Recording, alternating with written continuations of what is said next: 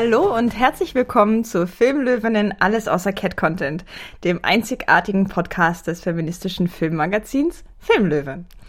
An den Mikros sind wir heute wieder zusammengekommen mit Lara K. Kalbert. Hello. Rebecca Becky Görmann. Moino. Und ich selbst, Sophie Charlotte Rieger, immer noch ohne Spitznamen. Ich arbeite noch dran. Aber damit nicht genug, denn wir haben heute auch noch eine Gästin. Herzlich willkommen, Shelley. Hallo. Shelley schreibt und spricht über Feminismus, Rassismus und Rollenspiel und in ihrem Podcast jetzt mal kurz OT sogar all das zusammen, nämlich über Diskriminierung im sogenannten LARP, Live Action Roleplay. Ich sage das so ein bisschen gestellt, weil das für mich ein neues Wort war. Äh, mir fehlt ja bekanntermaßen so das eine oder andere nerdige Gen und deswegen war das äh, bisher noch außerhalb meiner Erfahrungswelt und deshalb freue ich mich umso mehr, dass Shelley da ist und uns jetzt eingangs vielleicht kurz erklärt, was eigentlich so ein LARP ist und vor allem auch, warum du dich entschieden hast, genau darüber jetzt einen Podcast im Zusammenhang mit Diskriminierung zu machen. Das würde mich jetzt brennend interessieren. Ja, ja, sehr gerne. Ähm, genau, LARP ist äh, ein Hobby, wie du schon sagst, äh, Live Active Roleplay. Ähm, da geht es darum, ähm, ja, wie in so einer äh, Fantasy-Welt oder auch in realen Welten einen eigenen Charakter darzustellen und mit anderen Charakteren in eine Interaktion zu gehen. Also so ein kleines bisschen äh, wie bei Videospielen. Da kennt man das aus so einem digitalen äh, Setting, sage ich jetzt mal, oder beim Pen und Paper am Tisch klassisch mit den Würfeln irgendwie gucken, ob der Charakter jetzt einen Move schafft oder nicht. Und beim Lab geht's darum, dass sich Leute in echt an einem gewissen Ort treffen in entsprechenden Kostümen und ähm, dann ihre Figuren darstellen und miteinander interagieren. Und dann geht's darum, auch Rätsel zu lösen, Abenteuer zu erleben, äh, Gegner zu besiegen. Kommt halt immer drauf an, wo man hingeht. Und ähm, ja, ich persönlich mache das Hobby äh, jetzt schon zehn Jahre ganz gerne.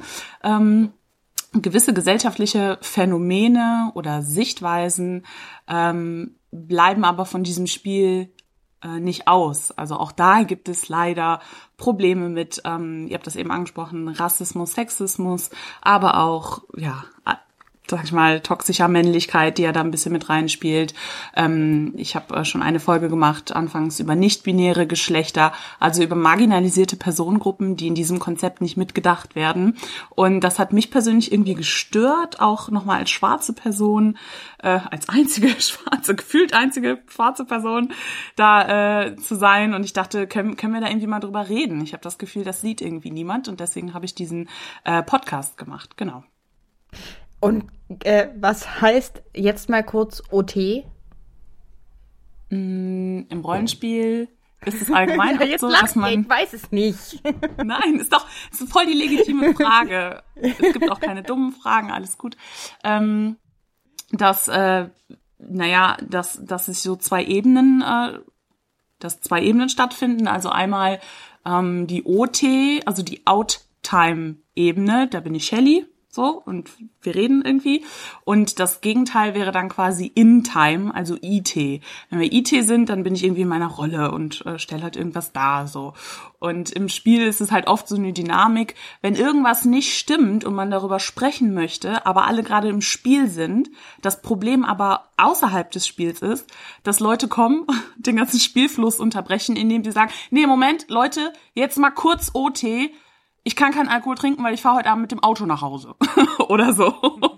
Und äh, ja, dieser Satz hat sich so ein bisschen im Hobby irgendwie etabliert. Es nervt natürlich, wenn man spielen möchte, aber weil ich natürlich auch irgendwie auf wichtige OT-Probleme, also reale Probleme irgendwie hinweisen möchte, dachte ich halt, passt der Titel irgendwie ganz gut. Hm genau deswegen habe ich auch so gelacht, weil es so gut passt einfach. nicht, ich habe nicht über dich ja. gelacht, Sophie, sondern weil ich den ja, ja. einfach so genial finde. ja, denke ich, jetzt finde ich ihn auch genial. Jetzt finde ich ihn auch genial. Es ist so, jetzt mal kurz hier auf der äh, auf der Meta-Ebene. Ja. So, ja. ja. So Leute, cool. nee, wir müssen über was Wichtiges reden. So, jetzt mal kurz OT. Das mhm. geht nicht, was hier gerade passiert. Hier und hier werden marginalisierte Leute benachteiligt oder so. Mhm. Und genau. Super. Cool. Ich bin, ich bin ziemlich angefixt. Ihr konntet das jetzt natürlich nicht sehen, weil wir im Podcast sind, aber mein Mund war gerade ganz weit offen, als du gesagt hast, ihr trefft euch in echt und da zieht ihr euch auch noch alle so an und so. Und ich dachte ja. boah, wie geil ist das denn? ja, viele Leute haben da äh, leider immer so ein Bild von ach ja, das sind halt so, ach ja, picklige Nerds mit Sneakern und billigen äh, ja Schaukampfschwertern oder so, die sich im Wald treffen und damit irgendwie verhauen. Ich glaube, das war vor langer Zeit auch mal so und vielleicht auch so ein bisschen aus dem amerikanischen Kontext. Äh, hier hat sich da inzwischen wirklich sehr viel äh, getan und ähm, es geht dann um diese Immersion, die erschaffen wird und es macht richtig viel Spaß, dann mit den Leuten irgendwie ja zu interagieren. Also großartiges Hobby. Hm. Das ist wie quasi wie ein äh, äh, spontaner Filmdreh, ohne dass gedreht wird. Ich finde ich finde das ja. total super, weil es mittlerweile genau. so viele viele ähm, verschiedene Richtungen auch gibt. Also es gibt eigentlich zu allem mittlerweile äh, ein Lab. Also am, am coolsten eine Freundin von mir war zum Beispiel auf einem Lab, die haben den ESC, also den Eurovision Song Contest gelabt. Nein, wie geil. Ja. wo, wo die wo die dann zu, zu so zu sechs irgendwie in verschiedenen Teams waren. Die waren dann alle verschiedene Länder und mussten dann innerhalb von der Labzeit, was ja zwischen einer Woche, Wochenende oder auch nur ein Tag sein kann, ich glaube dort war es so vier mhm. Tage, mussten die einen Song schreiben, Performance sich ausdenken und sie hatten sogar noch irgendwas so wie politische äh, äh, ähm, Geheimsachen und so, wo dann einfach, also weiß ich nicht, das eine Land ähm, hat dann integriert, äh, äh, also hat dann irgendwelche Intrigen gesponnen und ähm, das andere war so ein Brainwash-Ding. Also es war es ist wirklich super. Allein, dass es das gibt und das ist auch Lab, ähm, mittlerweile finde ich richtig stark. Also mhm. Deswegen bietet wow. sich das auch so an, dass man darüber ähm, auch längerfristig irgendwie so einen Podcast und so weiter macht oder darüber spricht, weil es halt nicht nur äh, Fantasy Lab gibt und deswegen halt auch wahrscheinlich die Diskriminierungsformen und die Problematiken, die da auftauchen, eben auch unterschiedlich sein können oder sich unterschiedlich zeigen können. Also ich sehe schon, äh, wir könnten, wir könnten jetzt äh, noch einen ganzen Podcast. Äh, es gibt ja schon einen. wir könnten jetzt einen ganzen Podcast dazu machen, aber es gibt ja schon einen.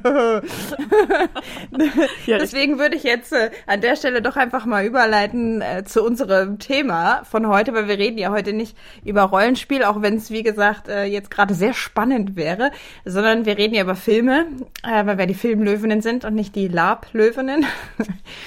Das wäre auch cool. Ja, oder? Ähm, wir haben ja schon angekündigt, dass wir eine Folge machen wollen zum Thema Wohlfühlkino oder Feelgood-Filme. Und das ist also dann auch unser Thema für heute. Falls Menschen diese Folge erst äh, in weiterer Zukunft hören, wir befinden uns ja immer noch im Grunde inmitten einer Pandemie, auch wenn die in Deutschland vielleicht nicht mehr so stark zu spüren ist. Es ist aber so, viele Menschen sind immer noch durch Covid-19 sehr stark in ihrer Existenz oder tatsächlich auch in ihrem Leben bedroht oder fühlen sich zumindest stark verunsichert dadurch. Also ich finde, es ist schon eine Zeit, die man bezeichnen kann als Zeit der kollektiven Verunsicherung. Und gleichzeitig sind so Aktivitäten gerade immer noch reduziert. Es finden jetzt schon wieder einige Sachen statt, aber alles, was so mit Menschengruppen zu tun hat, noch nicht. Und dadurch gucken alle auch einfach mehr Filme als vorher. Und die These ist, dass Menschen gerade mehr Filme gucken, mit denen sie sich besonders wohlfühlen, weil sie sich ja außerhalb des Filmeguckens schon nicht so wohlfühlen. Also so, das ist sozusagen die Genese unseres Themas gewesen, dass wir darüber reden wollten, mit welchen Filmen fühlen wir uns eigentlich wohl und bedeutet das, dass ich mich mit einem Film wohlfühle automatisch, dass es ein Wohlfühlfilm ist? Also kann ein Film allgemein ein Wohlfühlfilm überhaupt sein? Und ist das überhaupt feministisch, Wohlfühlkino zu gucken? Über diese Fragen wollen wir zu viert diskutieren. Ich freue mich, dass wir da heute vier Perspektiven drauf haben, weil das, äh, wie ich finde, ein sehr subjektives Thema ist. Aber bevor wir da jetzt in die Vollen gehen, gibt es wie immer unser Telegramm, also kleine Neuigkeiten aus der Filmwelt, von denen wir glauben, dass sie an euch HörerInnen auf keinen Fall vorbeigehen sollten. Und deshalb jetzt nochmal eine, ja, ein Telegramm. Pause wollte ich gerade sagen, aber es ist ja keine Pause. Es ist ja Teil unseres Podcasts. Also Becky, dein Telegramm. Erzähl mhm. uns was Wichtiges. Ja, äh, Sophie, du hast es gesagt, wir sind noch mitten in einer Pandemie und äh, ich habe gedacht, ich recherchiere mal fürs Telegramm so ein bisschen ähm, die Auswirkungen von Corona und dem ganzen, den ganzen Einschränkungen, die damit einhergehen, auf weibliche Filmschaffende. Und da gab es auch tatsächlich so einiges zu finden. Da hat auch Pro Quote gerade wieder vermehrt zu publiziert und äh, auch versucht, so ein bisschen Pressearbeit zu machen und auch in die größeren Medien was reinzubringen. Es ist jetzt aber nicht so, dass das ein Thema ist, was durch die Medien weg groß besprochen würde. Also dass äh, äh, wie immer die die Rolle der Frauen in der Filmbranche ist jetzt etwas, wo es Podcasts wie unseren braucht, um das irgendwie hochzuhalten. Genau. Und man kann schon davon sprechen, dass es einen gewissen Backlash für Frauen in der Film oder für weibliche Filmschaffende in der Filmbranche gerade gibt. Es sollte eigentlich eine Novellierung des Filmfördergesetzes geben, die aber jetzt aufgrund von Corona so ein bisschen ausgesetzt ist. Also äh, Kulturstaatsministerin Grütters hat das so ein bisschen auf Eis gelegt und damit ist irgendwie auch ein wichtiger Schauplatz für zum Beispiel Equal Pay und für eine Frauenquote im Film jetzt auf Eis gelegt und für eine gewisse Weise verschwunden, äh, für eine gewisse Zeit verschwunden. Deshalb gab es jetzt auch zum Beispiel einen offenen Brief von verschiedenen Bundesverbänden, die gesagt haben, es, äh, wir müssen zeitnah dafür sorgen, dass es da jetzt doch ein Gesetz gibt, ähm, also die da versuchen, sich einzusetzen. Ähm, eine zweite Auswirkung von Corona ist, dass es äh, aktuell den Anschein hat, dass mit großer Wahrscheinlichkeit der eher künstlerische Film gerade so ein bisschen das Nachsehen hat äh, im Vergleich zu anderen Filmen.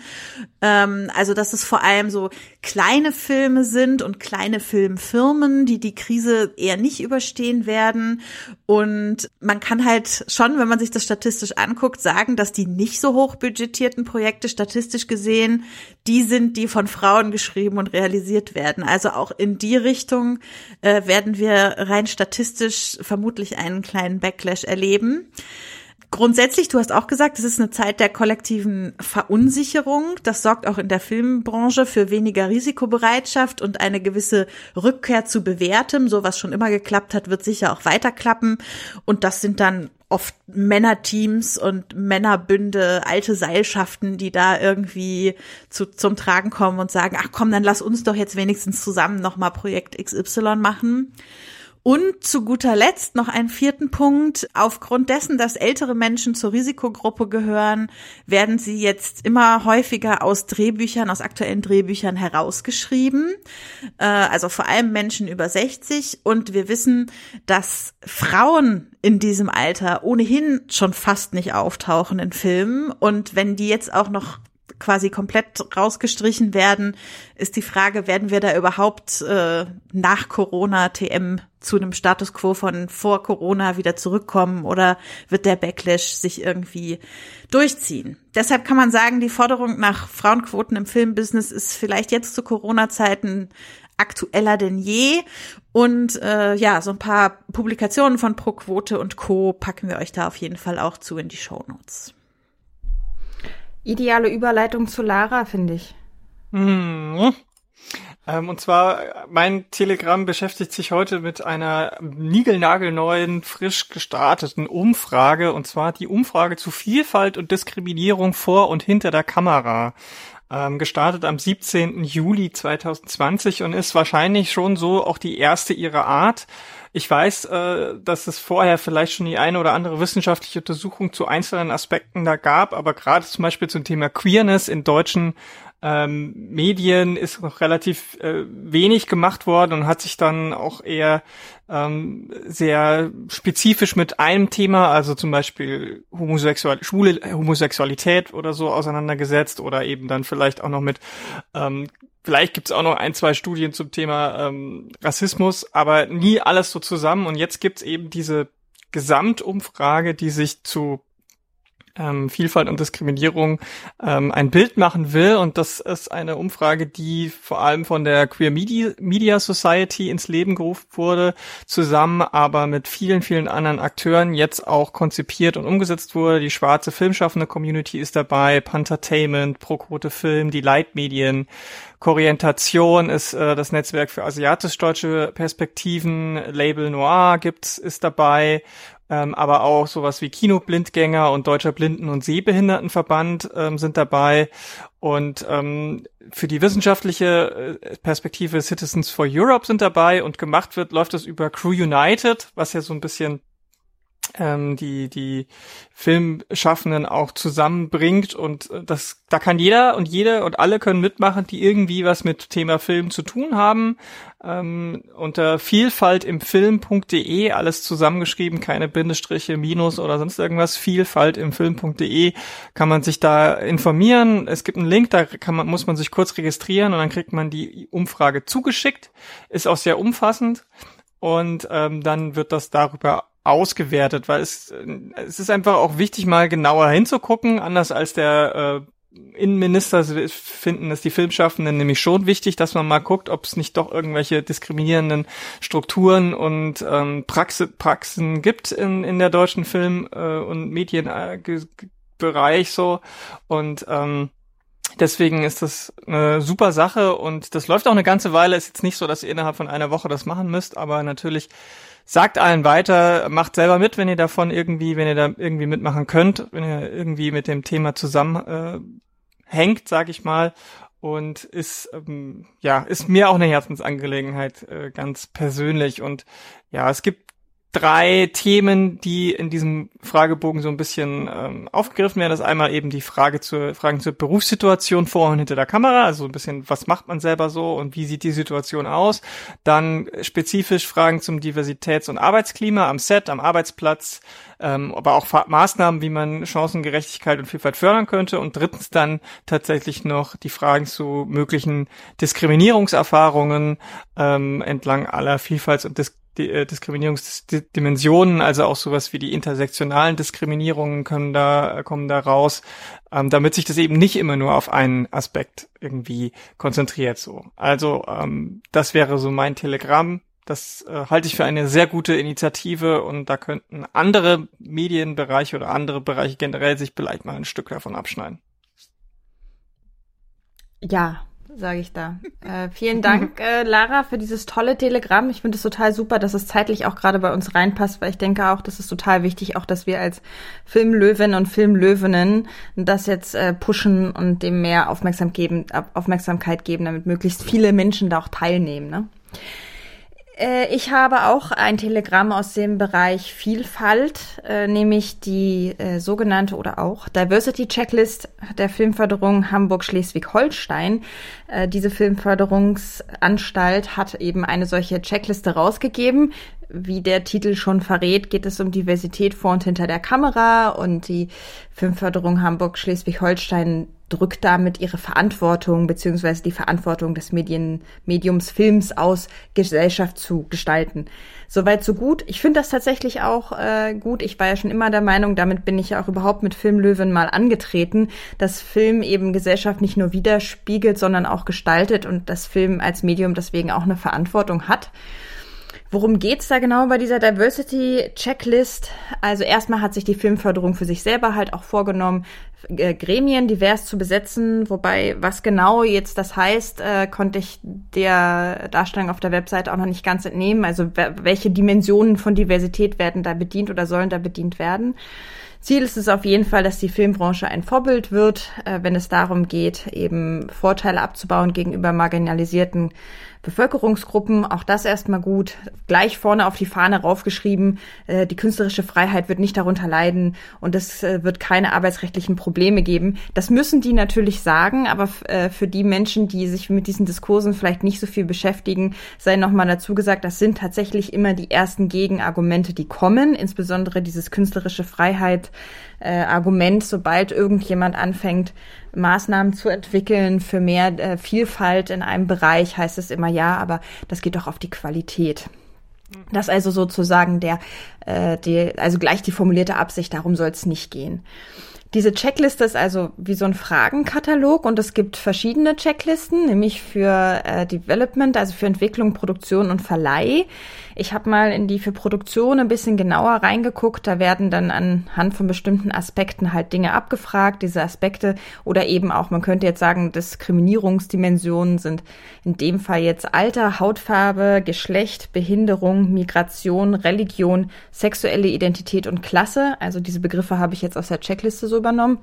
Und äh, sind angesiedelt in den Bereichen Geschichte, also Story, Besetzung und Team. Es ist jetzt nicht so ganz klar und ich glaube, dass daran sich auch so ein paar Diskussionen ähm, entbrannt haben, inwiefern sich diese Checkliste jetzt tatsächlich auf die Förderung auswirkt. Also beim British Film Institute ist es ja schon länger so, dass Projekte, die eine Förderung beantragen, äh, so eine, also obligatorisch angeben müssen, wie divers ihr Team zusammengestellt ist. Und insofern hat es da schon einen Einfluss. Ich habe jetzt diese Checkliste wirklich als interne Checkliste und als Gedankenanregung so zur kritischen Auseinandersetzung verstanden. Nichtsdestotrotz war der Aufschrei relativ groß, interessanterweise insbesondere bei den Individuen, die sich sowieso generell irgendwie über den Niedergang des deutschen Films aufregen, wo ich mich immer frage, na ja, das ist ja, könnte ja auch ein Weg sein, dass der nicht mehr so niedergeht, aber gut.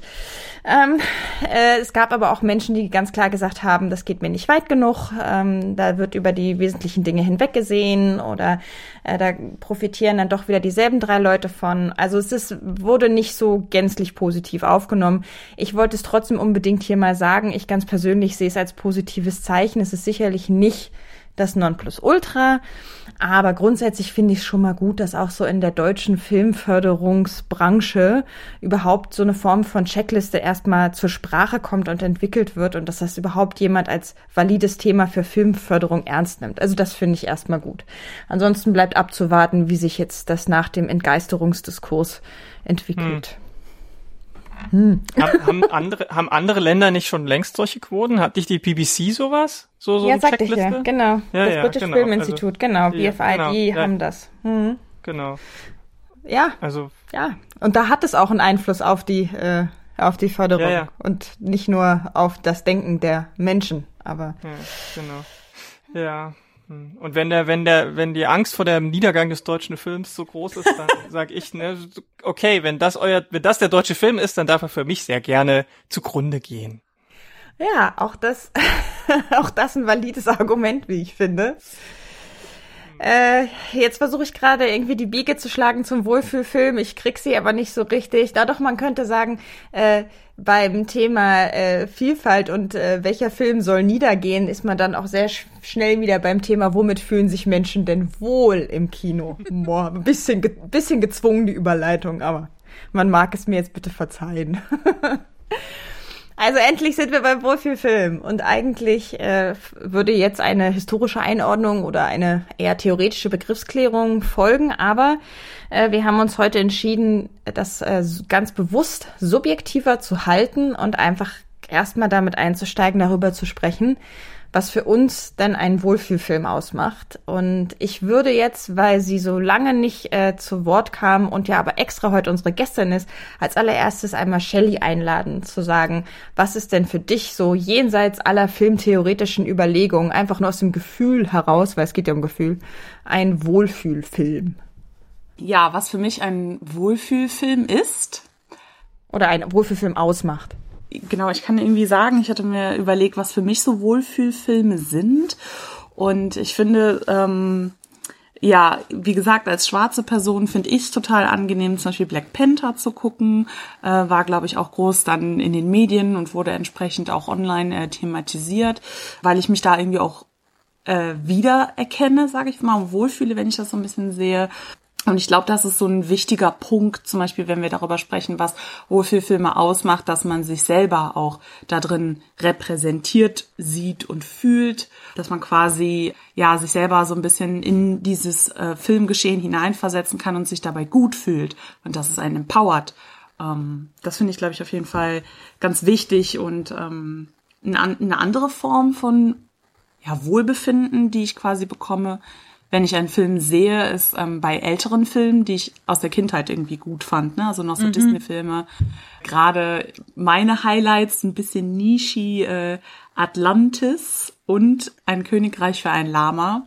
Großartige Disney-Filme, äh, die ich, oder die in meiner Kindheit vor allen Dingen ganz, ganz wichtig für mich waren, so, die ich jetzt heute anders gucke, aber das ist trotzdem noch dieses Gefühl wisst ihr, von, mhm. ähm, ach wie schön und ich fühle mich irgendwie wie wohl damit und ähm, ja, ich glaube, damit hat das ganz viel zu tun, ja.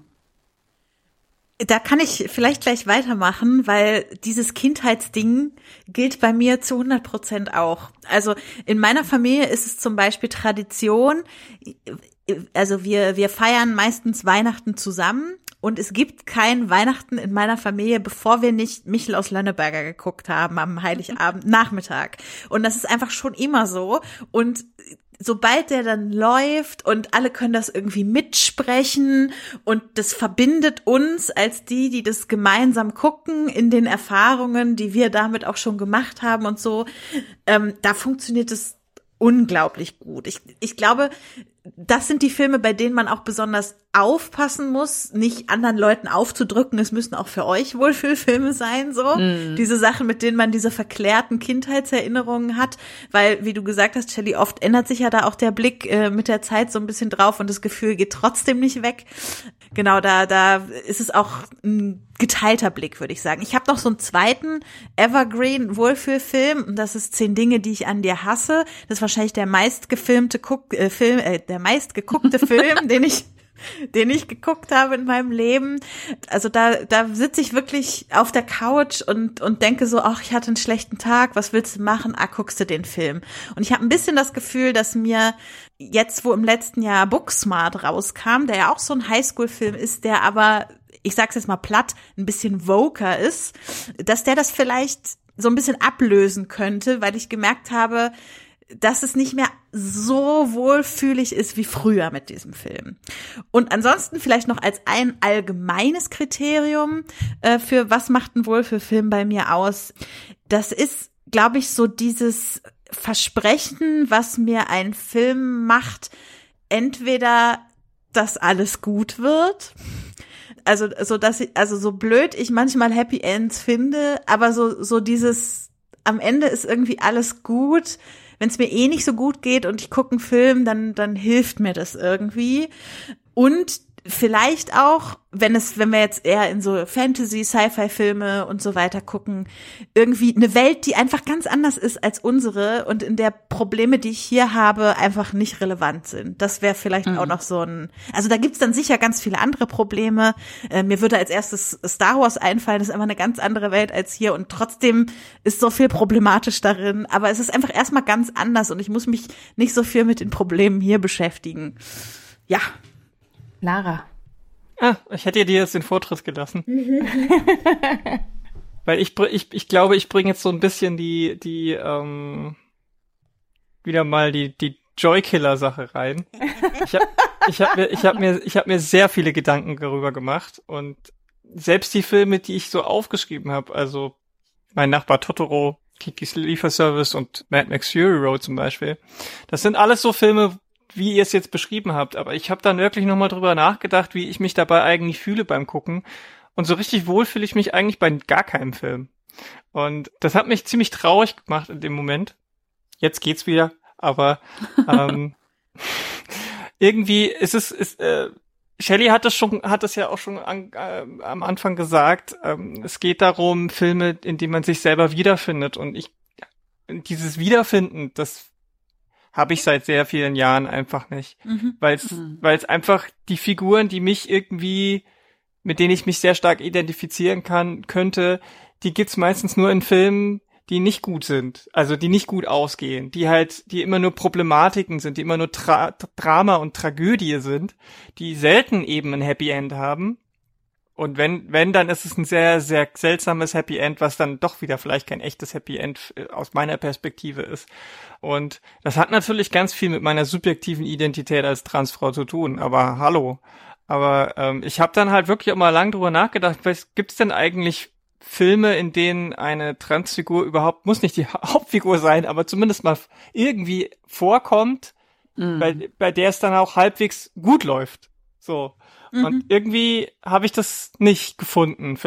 Kann gut sein, dass mir das eine oder andere äh, nicht eingefallen ist, aber ich glaube, das geht bestimmt auch anderen ein, aus anderen Perspektiven so, dass es wahrscheinlich einfach wenige bis gar keine Filme gibt, die bei deren, aus deren Perspektive Wohlfühlfilme so 100% sein können. Weil ich habe dann auch echt nochmal so ein paar Filme mir Revue passieren lassen, wie, wie es jetzt auch, wie du jetzt, Becky, so gesagt hast, so aus der Kindheit und der Jugend. Und ich gucke zum Beispiel eigentlich immer zu Weihnachten äh, Kevin allein zu Haus.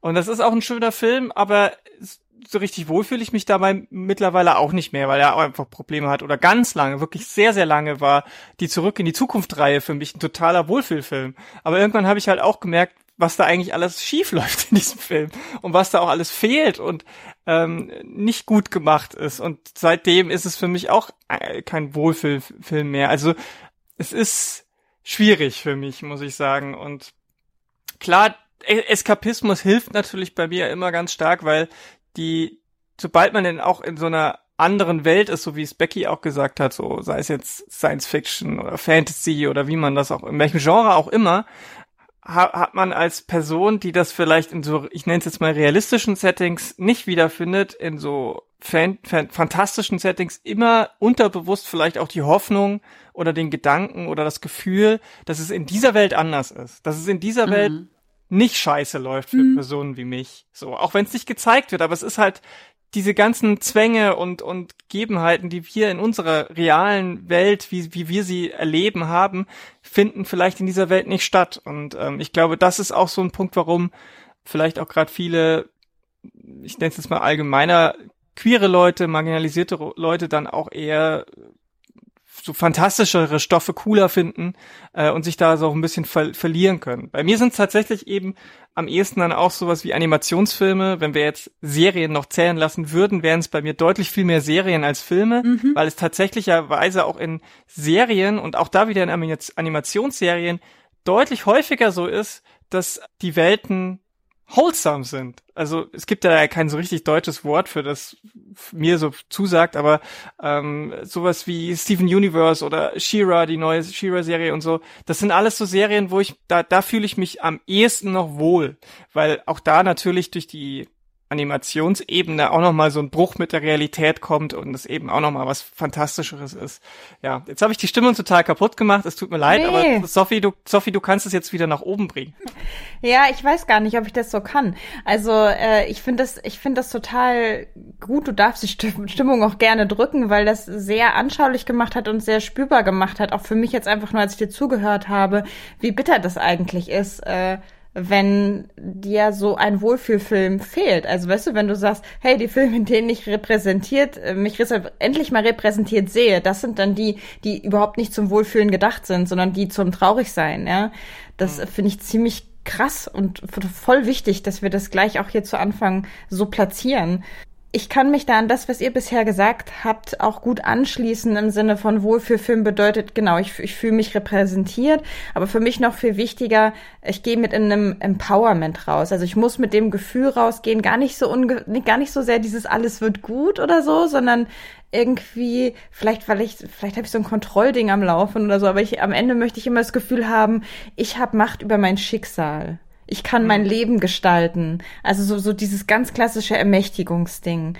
Und äh, das, das ist irgendwie das, was ich brauche, damit ich aus einem Film mit einem guten Gefühl rausgehe.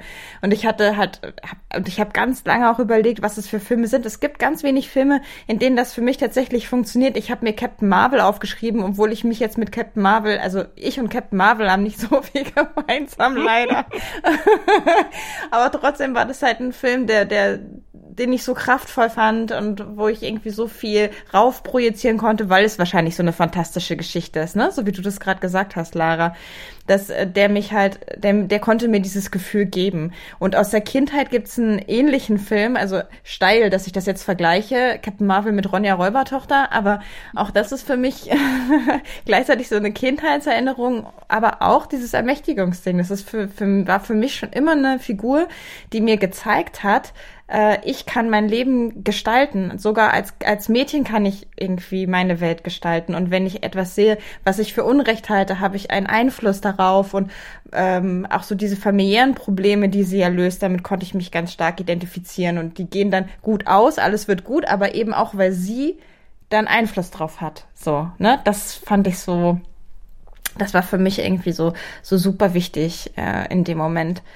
Ja, aber äh, während du das gerade erzählt hast, Lara, möchte ich noch mal dazu sagen, dass ich glaube, dass die Marge von dem, äh, womit sich Menschen wohlfühlen, wirklich unglaublich eng ist. Ne? Also äh, ich, ich weiß nicht, ob ich das in einem anderen ähm, Podcast schon mal erwähnt hat, in einer anderen Folge, aber ich sage es einfach noch mal, weil es für mich so ein eklatantes Beispiel ist.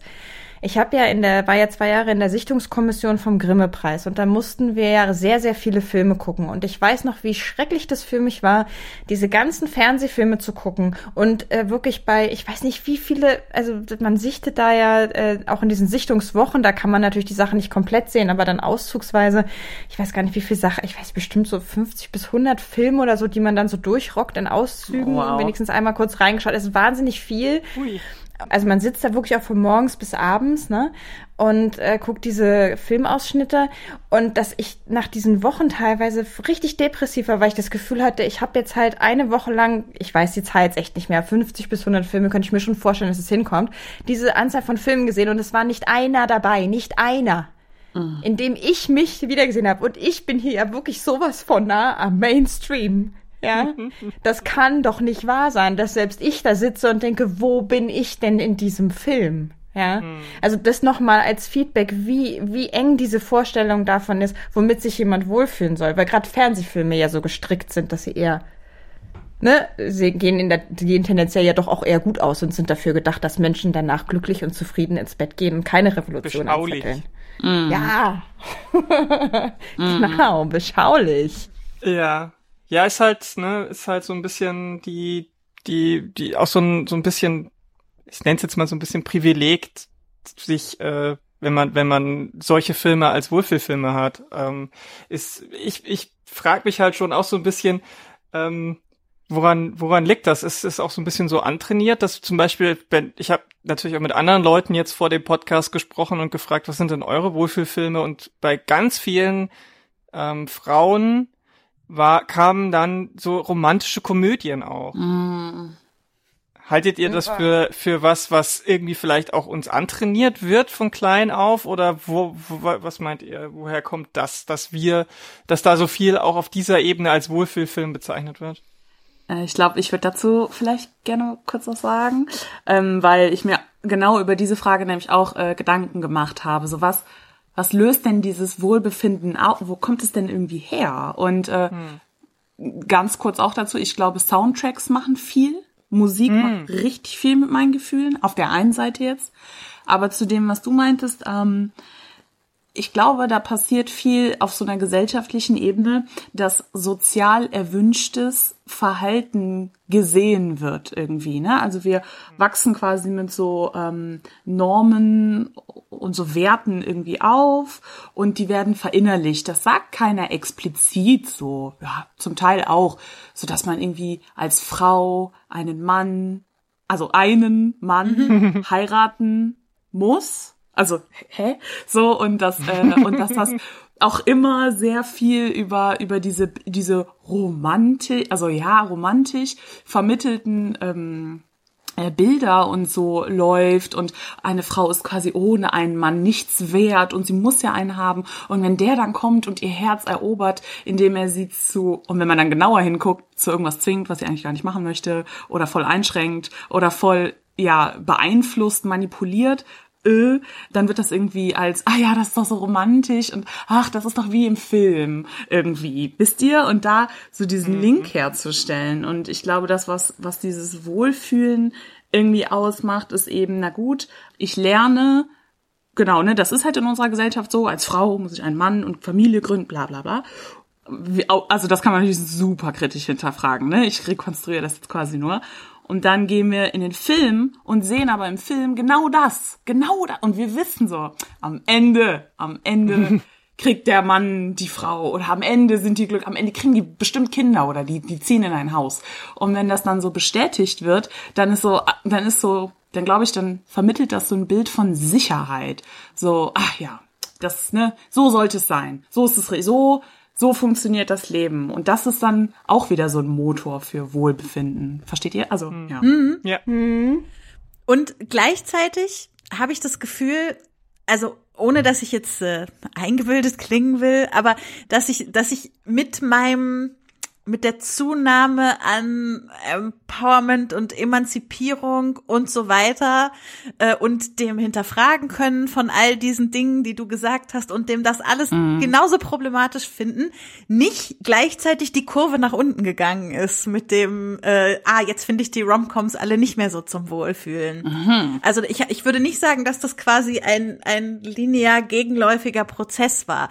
Wie ich schon gesagt habe, ich fange jetzt schon an, die extrem problematischen Dinge an zehn Dinge, die ich an dir hasse, ähm, sehe, so zu erkennen und zu sehen, hm, ist schon, also vielleicht äh, sagt es auch was über mich aus, wenn ich mich damit so wohlfühle irgendwie. So, ich, ich fange an, das zu hinterfragen, aber es hat noch nicht dafür gesorgt, dass ich mich nicht mehr wohlfühlen würde mit diesem Film. Und ich glaube, das haben einfach irgendwie viele Leute, ich meine, viele verkaufen das so ein bisschen dann als ja diese, dieses geschweifte Wort vom Guilty Pleasure. Also irgendwie, hm. was, diese eine Sache jetzt, die muss ich doch auch mal gut finden können, auch wenn sie nicht so vogue ist wie mein ganzes sonstiges Leben und den ganzen Dingen, die ich mich hingebe. Und ich bin total hin und her gerissen darüber. Wirklich extrem hin und her gerissen, weil ich es einerseits so fühle, dieses, es muss doch einen Bereich im Leben geben, wo es mal nicht darum geht, irgendwie ja. mich so anstrengen zu müssen und nur die, die, die einen, die Dinge, die in die eine Richtung laufen, irgendwie gut sehen zu können. Und gleichzeitig finde ich es extrem problematisch und extrem privilegiert, so überhaupt da drauf gucken zu können. Ne?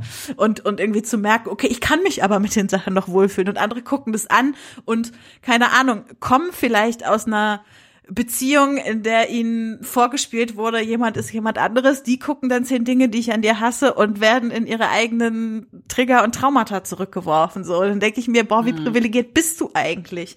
Also es ist wirklich ein, ich bin sehr innerlich zerrissen bei diesem ganzen Thema Wohlfühlfilme. Ja.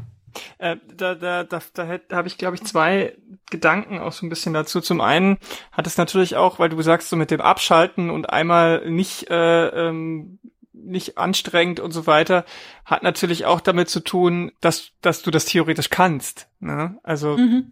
zum einen, weil auf das auf der auf der Leinwand gezeigte dir die Möglichkeit gibt, weil weil weil gewisse Dinge einfach ausgeblendet sind und zum anderen, weil auch einfach deine Situation es zulässt, dass du mal äh, das abschalten kannst, während andere Leute halt das nie können, so, Voll. weil es halt ja. Ne? Und mhm. ich glaube, das ist, das ist schon auch nochmal ein wichtiger Punkt, äh, warum Wohlfühlfilme für manche Leute funktionieren, für manche nicht, abseits von einer rein subjektiven Sache, weil gerade zum Beispiel zehn Dinge, die ich an dir hasse, oder wie heißt dieser Film mit Hugh Grant und äh, Notting äh, Hill?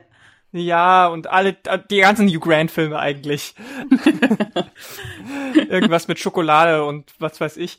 Die, die, das sind, das, das sind schon Titel, die ganz, ganz oft fallen, wenn man nach Wohlfühlfilmen fragt. Und ähm, das ist natürlich dann schon auch so ein bisschen so, ja, aber das geht halt auch nur, weil du das dir leisten kannst, mhm. weil es für, weil es für dich eine, eine aktive Wahl ist zu sagen, jetzt gucke ich da drauf, jetzt, äh, für, jetzt äh, bin ich kritisch und jetzt nicht so. Und ähm, das war der eine Punkt. Den anderen Punkt habe ich, glaube ich, gerade schon wieder ein bisschen vergessen. Oh, darf ich, darf ich dann ganz kurz was dazu sagen? Ja, natürlich. Du kannst auch lang dazu was sagen. Musst doch nicht Erlaubnis fragen, ist dein Podcast. Unser. Äh, ja, also auch hab, dein. ich habe gerade so überlegt, weil dieses, weil Becky ja, also für mich steckte in Beckys Formulierung auch so eine Not. Ich habe da auch so ein bisschen so eine ja. Not gehört von auch mal abschalten. Und aber das finde ich doch auch, das ist doch irgendwie auch eine legitime Not. Also gerade wenn du, gerade wenn du aktivistisch so stark unterwegs bist, wenn du dich permanent eben mit allem so kritisch auseinandersetzt, und es ist einfach immer anstrengend, aktivistisch unterwegs zu sein. Es zieht so viel Energie. Und natürlich hast du die Sehnsucht danach, irgendwie einen Ort zu finden und sei es im übertragenen Sinne ein Ort, zum Beispiel in einem Film, dass es dir jetzt einfach mal 90 Minuten lang gut geht und du nicht über die ganze Scheiße nachdenkst, über die du den Rest des Tages nachdenkst, weil du eben aktivistisch unterwegs bist.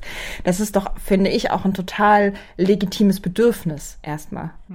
Ja, total. Und gleichzeitig wäre es nicht schön, es gäbe mehr Filme, in denen mehr Leute genauso abschalten können, ohne dieses Guilty-Gefühl dabei haben zu müssen, weil die Filme mhm. einfach cooler wären in all diesen Punkten und weil sie mehr Leuten die Möglichkeit geben würden, sich darin wiederzufinden, sich empowered zu fühlen dadurch und all diese Dinge, die wir jetzt aufgezählt haben. Also da, da ist es dann vielleicht auch ein, ein gewisses, äh, ein gewisser Mangel im Angebot der Filme, der dafür sorgt, dass wir auf all diese Filme zurückgreifen, die uns halt in unserer Kindheit und Jugend und was weiß ich immer wieder gezeigt wurden. Hm. Ja, natürlich. Ist, auf jeden Fall sollte es viel mehr dieser Filme geben. Die große Frage, die sich mir stellt, ist, warum gibt es so wenige davon? Warum sind so viele Filme so angelegt, dass sich nur so eine enge Gruppe damit wohlfühlt? Ich fand das total spannend, was, was Shelley vorhin dazu gesagt hat, ne? dass so Wohlfühlkino ja auch äh, da, dadurch funktioniert, dass sich quasi so eine gesamtgesellschaftliche Stimmung oder Norm irgendwie darin dann weiterschreibt und das mich dann irgendwie beruhigt, weil es hat irgendwie eine Konsistenz.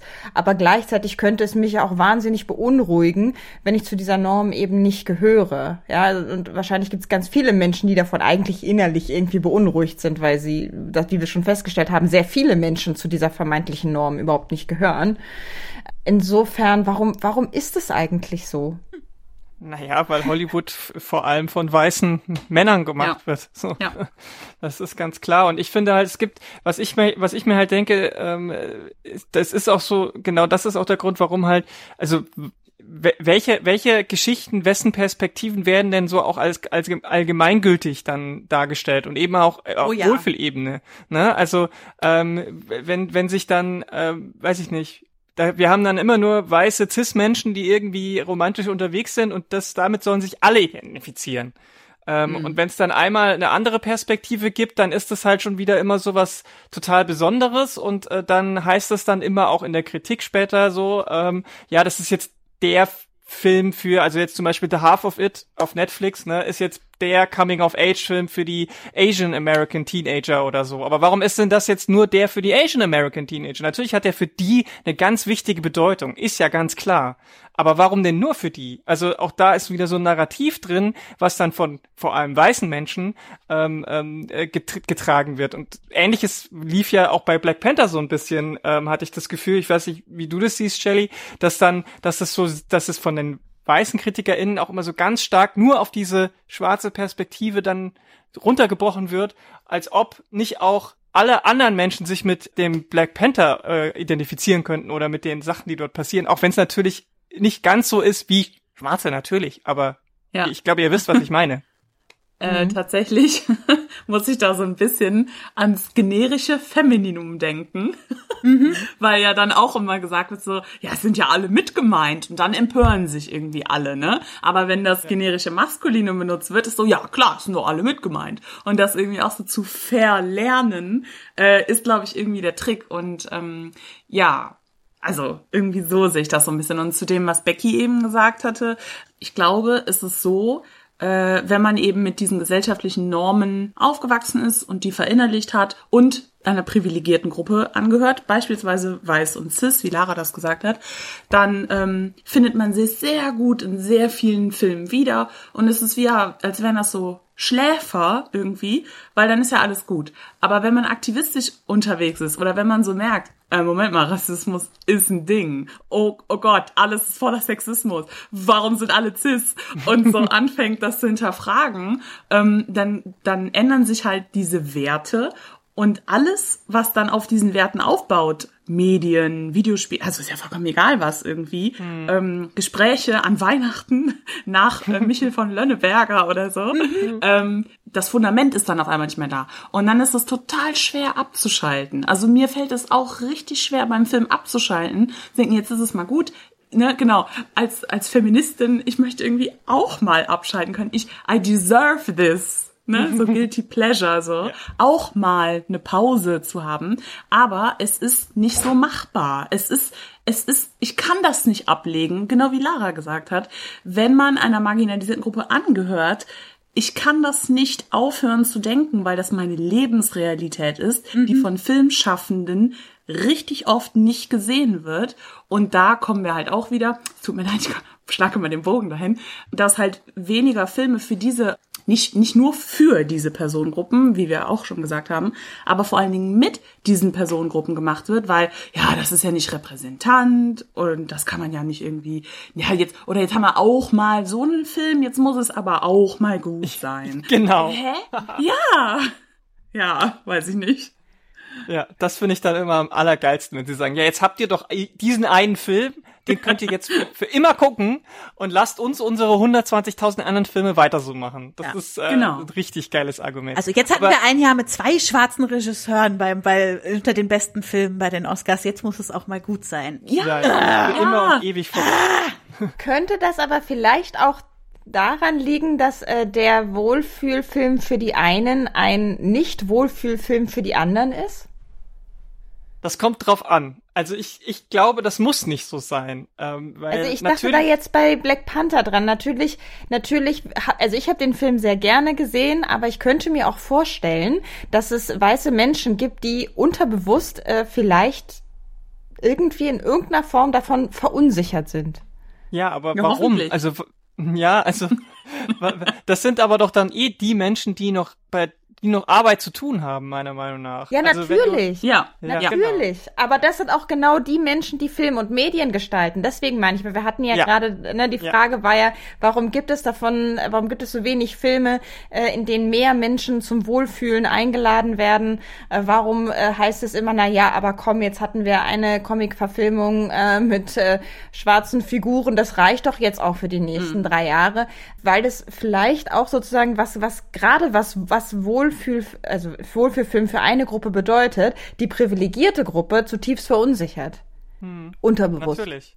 Natürlich, auf jeden Fall. Ja, Ja, ja Shelly, sag du. Ja, weil, sorry, ja, weil ich glaube, das sorgt halt dafür, genau, erstmal so dieses Unwohlsein und ich möchte nicht, dass sich irgendjemand unwohl fühlt. Aber es wäre schön, wenn das in dem zweiten Schritt dafür sorgt, dass die eigenen Privilegien hinterfragt werden. Warum fühle ich mich denn so unwohl als weiße Person, wenn ich Black Panther gucke? Ich glaube, das ist total schwer für Menschen, die in einem mehrheitlich weiß geprägten Land wie hier zum Beispiel leben, das erstmal erstmal in Worte zu fassen, das erstmal, also ne, irgendwie so, boah, was ist es? Und wenn man dann dahinter kommt, so ja, boah, das war so, als wäre ich irgendwie gar nicht mitgemeint. Da waren so, da war irgendwie nur eine Person, äh, die so ein bisschen aussieht wie ich. Komisch. Ja, und nicht weiße Leute so. Aha. Ah. Okay, so fühlen wir uns halt irgendwie immer und äh, vielleicht Genau. vielleicht geht's irgendwie auch darum und das dann zu benennen, das ist White Supremacy, ne? Oder auch irgendwie finde ich oft eine Male Supremacy, wenn ich irgendwie mir Helden angucke oder so in Filmen, die eben mehrheitlich äh, weiß männlich, cis, hetero, monogame und so sind. Ähm, wobei das glaube ich jetzt über die Jahre sich aufbricht, aber sehr langsam und es wird immer noch so ein so so so alte Formate äh, immer wieder gemacht wie keine Ahnung Fast and Furious so männlich also also wisst ihr das ist jetzt so ein Beispiel genannt oder 007 oder Oh, ähm, ja, wisst ihr, das, aber das wird immer noch, da gibt es immer Geld dafür, das läuft immer. Aber wenn es dann darum geht, dass irgendwie Ariel schwarz sein soll, kritisch. So, ja. Ja, ja. Ja, und es ist natürlich dann auch immer so, dass äh, ne, wenn dann, wenn, wenn 20 Filme aus einem Bereich äh, schon nur nur weiße Cis-Männer waren und dann kommt halt mal ein anderer und äh, der kommt aber halt natürlich dann 10, 20 Jahre später, ähm, dann sagen die plötzlich Leute, ja, habe ich jetzt alles schon zehnmal gesehen, es war ja eigentlich dasselbe wie Captain America, jetzt nur mit einem anderen Menschen so und ich denke mir so, ja, genau das ist das Problem.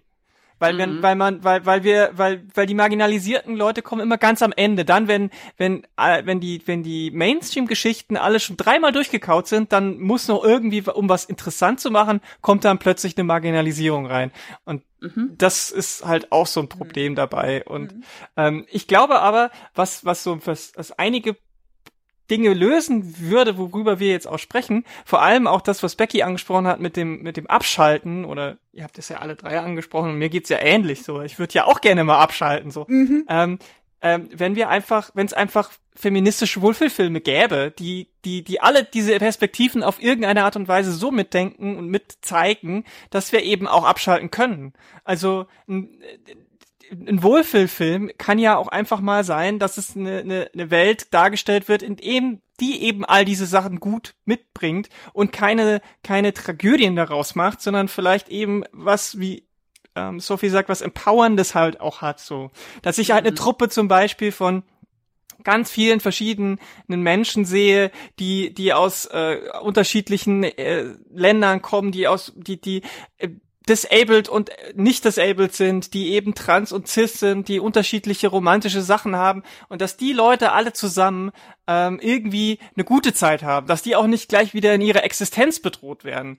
Denn ähm, beim Reden ist mir natürlich jetzt eine wunderbare Serie eingefallen, die das sehr, sehr, sehr stark macht, aber auch die werden sofort wieder in ihrer Existenz bedroht. Ich denke, ihr könnt vielleicht erraten, welche Serie ich ja. meine. Ich gebe euch einen Tipp, es, es sind die Wachowskis stecken dahinter ja, Sense8, die steht doch auf Sense meiner Serienliste. Sense8. Ja, genau. Aber Sense8 ist ja auch sowas, wo dann wieder ähm, so viele, also gerade in der ersten Staffel wird dann zum Beispiel, ist bei der Transfrau gerade wieder genau das Ding, dass sie irgendwie eine Lobotomie bekommen soll oder was weiß ich, ich weiß es schon gar nicht mehr so genau, aber es geht auch darum, dass sie in ihrer Existenz quasi ausgelöscht werden soll. Ähm, und natürlich schaffen die das und das ist super und das ist auch sehr wohlfühlig für mich, aber allein, dass es dieses Thema schon wieder aufgemacht wird ohne dass vielleicht auch einfach mal solche Leute existieren können und sich gut dabei fühlen und ein gutes Leben haben können. Darum geht's mir. Und solche mhm. Filme sehe ich noch nicht. Mhm. Aber es gibt, es, man könnte sie machen und man könnte sie extrem feministisch machen, meiner Meinung nach. Es, für mich könnte es feministische Wohlfühlfilme geben. Ähm, es gibt sicherlich auch schon ein paar, aber die sind dann vielleicht noch nicht so breit aufgestellt, wie ich es wie ich's, wie ich's mir wünschen würde, sage ich mal. In meinem Kopf entwirrt sich gerade was. Ähm, und zwar, ich habe ja, am, schön. ja, ich habe ja am Anfang gesagt, dieses ein Wohlfühlfaktor äh, kann vielleicht sein, dieses alles wird gut versprechen. Und ich habe das selber irgendwie nicht so ganz geglaubt, als ich es gesagt habe, weil ich gar nicht so ein großer Fan von Happy Ends bin. Und ich glaube, es ist schon ein alles wird gut Versprechen, was mir das Wohlfühlgefühl gibt. Aber da muss es nicht unbedingt ähm, um die eine Figur in dem Film gehen, die dann vielleicht ihr Happy End kriegt oder nicht kriegt, sondern mehr so ein, ich, dass ich nach dem Gucken des Films das Gefühl habe, dass auch in der echten Welt Dinge besser werden können. Hm.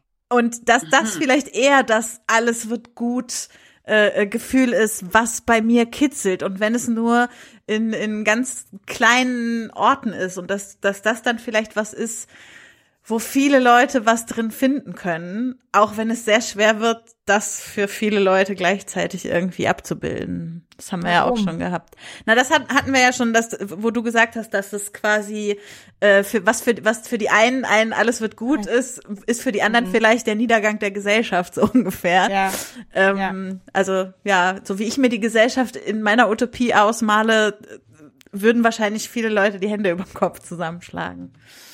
Das dann wäre sozusagen das Fazit, es kann zumindest äh, momentan in der Gesellschaft, in der wir leben, keinen allgemeinen Wohlfühlfilm geben. Es könnte aber sehr viel äh, vielfältigere Wohlfühlfilme geben. Also Wohlfühlfilme, mit denen sich mehrere, mehr Menschengruppen wohlfühlen. So, mhm. bis hin zu den Feministinnen. Selbst die könnten sich wohlfühlen mit einem Film. Obwohl sie ja sonst immer nur meckern und schlechte Laune haben. Aber wir haben jetzt beschlossen, auch Feministinnen können sich mit einem Film wohlfühlen. Ich, oder? So habe ich euch jetzt verstanden.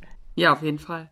Also mir ist halt tatsächlich irgendwie dazu jetzt gerade, also jetzt gerade, ähnlich wie eben bei Becky, noch was eingefallen. Und zwar glaube ich, dass, ähm, also alle wollen sich gerne wohlfühlen. So. Und das lässt sich super vermarkten. Ob das jetzt irgendwie ein Wellness-Urlaub ist oder ein Film, der dafür sorgt, dass du dich so ein bisschen fühlst wie Wellness. So, weiß ich nicht.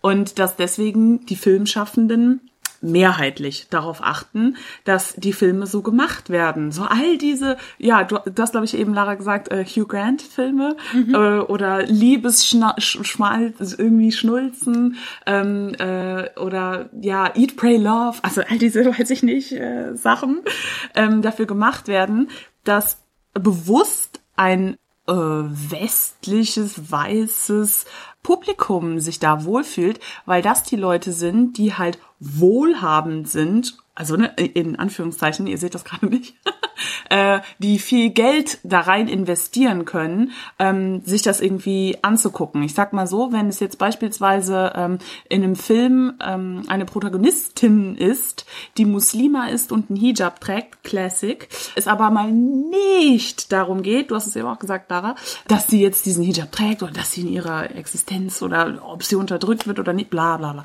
sondern einfach nur mal eine andere Perspektive einleuchtet und vielleicht auch irgendwie eine Community entsprechend darstellt oder so, ähm, dass dann so gesagt wird, ja, das ist so ein Kulturfilm, der wird dann so ganz anders vermarktet, äh, weil Menschen, die äh, dieser, äh, die diesem Kreis oder der Community angehören, die sind ja nicht weiß, ne, ähm, die haben ja gar nicht so viel Geld, ja, da kann, da kann man irgendwie mal so eine so eine Doku machen, wie bei die Tiere, so äh, weiß ich nicht so quasi, aber so diesen, so diesen Sprung zu denken. Also das fehlt mir wirklich noch. Irgendwie äh, Muslimas, wo es nicht darum geht, dass die jetzt irgendwie einen Hijab tragen. Und Shoutout Transpersonen. Sehe mhm. ich nie, nie in Hauptrollen und in Nebenbesetzungen auch immer weil, äh, von Cis-Leuten gespielt oder ähm, ja, also weiß ich nicht, warum kann man da nicht einfach echte Transleute, also so irgendwie. Ja, aber das mit dem Vermarkten wollte ich auf jeden Fall noch sagen. Mhm. Das war ja. Finde ich ein super Punkt, weil der nochmal unterstreicht, Wohlfühlkino muss man sich leisten können. Und zwar auf allen Ebenen, finanziell und auch vom eigenen Standing in der gesellschaftlichen Hackordnung ausgesehen. Ja? Hm. Hm. Mhm. Und, und äh, ich finde noch so als Side Note, es gibt natürlich auch so äh, zum Thema Vermarktung. Es gibt ja auch Wohlfühlfilme, die als feministisch vermarktet werden. Mhm. Und nicht nur Filme, sondern auch Dinge drumherum. Ne? Da kauft man sich bei H&M ein T-Shirt, wo drauf steht, I'm a feminist oder so. und dann äh, ist, fühlt man sich gut. Ähm, oder oder ähm, man guckt sich irgendwelche Filme von Amy Schumer an, die halt irgendwie äh, mhm. total abnimmt oder was weiß ich und am Ende geht's ihr gut und das ist dann yay, so. Aber das ist halt eine Art von Wohlfühlfeminismus, mit dem ich mich nicht so wohlfühlen kann. Ne? Ähm, mhm. Weil er nur diesen Anstrich hat. Es geht wirklich, und da, das ist genau das, was Shelley sagt, das ist diese, diese Vermarktung. Mhm. Bei diesen Filmen steckt halt von Anfang an nur Gedanke dahinter, wem verkaufen wir das, was verkaufen wir denen und wie können wir möglichst viele von diesen Leuten erreichen, damit wir wieder richtig viel Kohle scheffeln. Also das ist natürlich auch ein großes Problem dabei.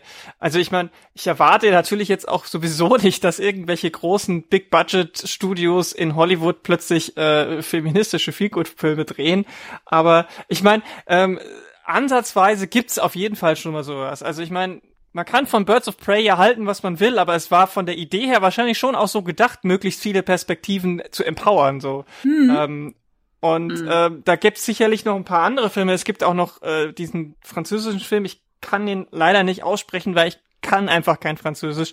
Deswegen, ich glaube, der deutsche, deutsche Titel ist einfach nur Mädchenbande. Ah, bon de fille. Ja. Genau. Und der geht auch für mich schon so sehr in diese Richtung wie, wie, wie, so, wie man sowas anpacken könnte. Aber das sind halt, das sind halt auch meistens eben dann wieder so ich nenne es jetzt mal Indie-Produktionen oder sowas. Aber auch da gibt's leider immer noch viel zu wenige in diese Richtung, ja. Und ich meine auch, es, ist ja nicht nur, ne, es ist ja nicht nur Transpersonen, also wenn wir von behinderten Personen zum Beispiel sprechen, mm. ist es genauso Ebbe. Ja, ja und ich meine, klar ist jetzt in den letzten Jahren durch auch durch den Oscar-Gewinn von äh, Moonlight und so sind schon auch ein paar äh, Filme in diese Richtung ähm, gekommen für für die schwarze Community, denke ich. Aber auch da gibt's noch viel zu wenig Filme, wo es einfach nicht mal, mal nicht wo, wo es wirklich, um, wo sich die Leute mal wohlfühlen können dabei.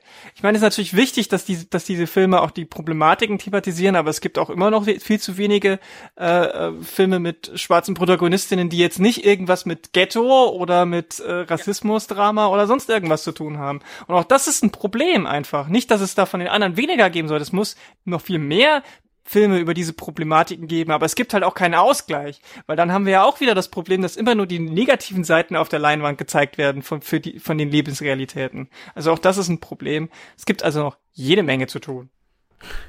Das ist ein schönes Statement, denn wir sind jetzt eigentlich mit der Zeit für unsere Themendiskussion schon durch. ah, es ist immer wieder schnell. traurig. es bleibt immer so viel zu sagen noch übrig, aber ich finde, wir haben so viel gute Beobachtungen schon gehabt und eigentlich von, von vornherein auch schon, also so dieses ganz starke Statement, was sich die ganze Zeit durchzieht, um mich mit einem Film wohlzufühlen, muss ich mich da drin äh, repräsentiert sehen, A, und B, muss diese Figur, muss diese Figur, äh, mit der ich mich da identifiziere, eine hoffnungsvolle Perspektive haben, weil sonst mhm. ist halt nichts mit Wohlfühlen. Und mhm. diese beiden Punkte, die sind, glaube ich, schon von Anfang an so entscheidend gewesen und auch ganz klar gewesen in unserer Diskussion, dass viel zu wenig Menschen das bekommen äh, im Kino heutzutage. Und insofern denke ich, auch wenn wir jetzt darüber noch sehr viel reden könnten, haben wir eigentlich schon den Kern der Sache getroffen. So ist mein Gefühl. Deswegen würde ich an der Stelle jetzt gerne äh, ein, äh, ein, ein Schlussstrich klingt so hart, aber ähm, wie sagt man denn das? Egal, als Schlussstrich ziehen. Zack, hart. Einen Punkt setzen. Einen Punkt setzen. Einen Bogen schlagen. Einen Bogen schlagen zum Anfang, genau. Genau. Ein, ich setze ein bisschen, einen Punkt. Ist ein bisschen weicher als so ein Strich. Ja, richtig. Also ich setze einen ganz weichen Punkt. Und, äh, und äh, aber wir sind ja noch nicht am Ende, denn wir haben ja noch Tipps mitgebracht, die wir unseren HörerInnen mit auf den Weg geben wollen zum Wohlfühlen und nicht und zum weniger Wohlfühlen. Das werden wir jetzt hören. Und die erste, die ihre Tipps vortragen äh, darf, ist äh, Shelley. Ja, mache ich gerne. Mm, also wo ich äh, gemerkt habe, dass das zum Beispiel jetzt so ein ähm, so ein Serienformat, wo ich mich aber ja tatsächlich an vielen Ecken so denke, oh, da wurde viel mitgedacht, viele marginalisierte äh, Personengruppen oder viele gesellschaftliche Probleme, ähm, so dass ich mich nicht darüber aufregen muss, weil es wird ja schon dargestellt. Fand ich einerseits auf jeden Fall auch bei äh, Shira, hat ähm, Lara eben schon gesagt, und ähm, bei genau One Day at a Time. Ne? Also das ist ja auch so, dass ich dann manchmal denke, oh, das war jetzt aber schwierig, und dann im nächsten Zuge wird es aber inhaltlich schon thematisiert und das dann, oh, das ist angenehm, oh, oh, das ist angenehm angenehm so. Äh, fand ich irgendwie gut. Und äh, ist vielleicht auch irgendwie mal eine angenehme Alternative als zu, zu den anderen Sachen, weiß ich nicht die das eben nicht, sage ich jetzt mal, thematisieren, sondern eher rekonstruieren. So, und wer quasi noch mal so ein bisschen mehr äh, darüber erfahren möchte, ja gut, aber wie sehen denn die Perspektiven von marginalisierten Gruppen aus? Ne? Also ich möchte gerne mehr darüber reden, aber ich kenne jetzt irgendwie niemanden in meinem Umfeld und nur weil man irgendwie jemanden kennt, heißt das auch nicht automatisch, dass sich die Person super auskennt mit äh, dem Thema oder so.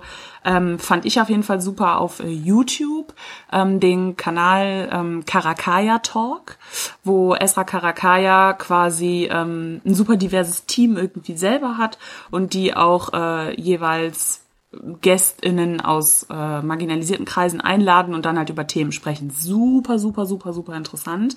Ähm, nicht weiß, trotzdem irgendwie, also super up to date, ne, dann irgendwie mit asiatisch gelesenen Menschen äh, darüber zu sprechen, was Corona mit denen macht, ne? Mhm. Oder irgendwie, was bedeutet Blackfishing jetzt gerade und warum ist das richtig dumm und geht auch wieder um Marketing und so. Ähm, hat super geholfen. Leider ähm, wird da jetzt so ein bisschen der Kanal, sag ich jetzt mal, beendet, also ja, die Kooperation mit Funk endet, wenn ich das richtig verstanden habe. Mhm. Und ähm, deswegen kann das Format jetzt so leider nicht weiter. Voll schade, weil das richtig wichtig war. Aber ähm, das geht wohl weit, also oder das Team möchte weitermachen, nur unter einem anderen Namen.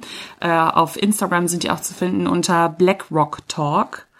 Ähm, genau, also das wäre quasi nochmal so die ganzen Sachen, die es schon gibt. Unter Karakaya Talk findet man eben auf YouTube und ähm, bald soll es auch noch mal weitergehen. Die sind da jetzt quasi gerade noch mal in der ähm, Umgestaltungsphase. Ja, kann ich empfehlen. Super, Dankeschön. Lara, dein Tipp.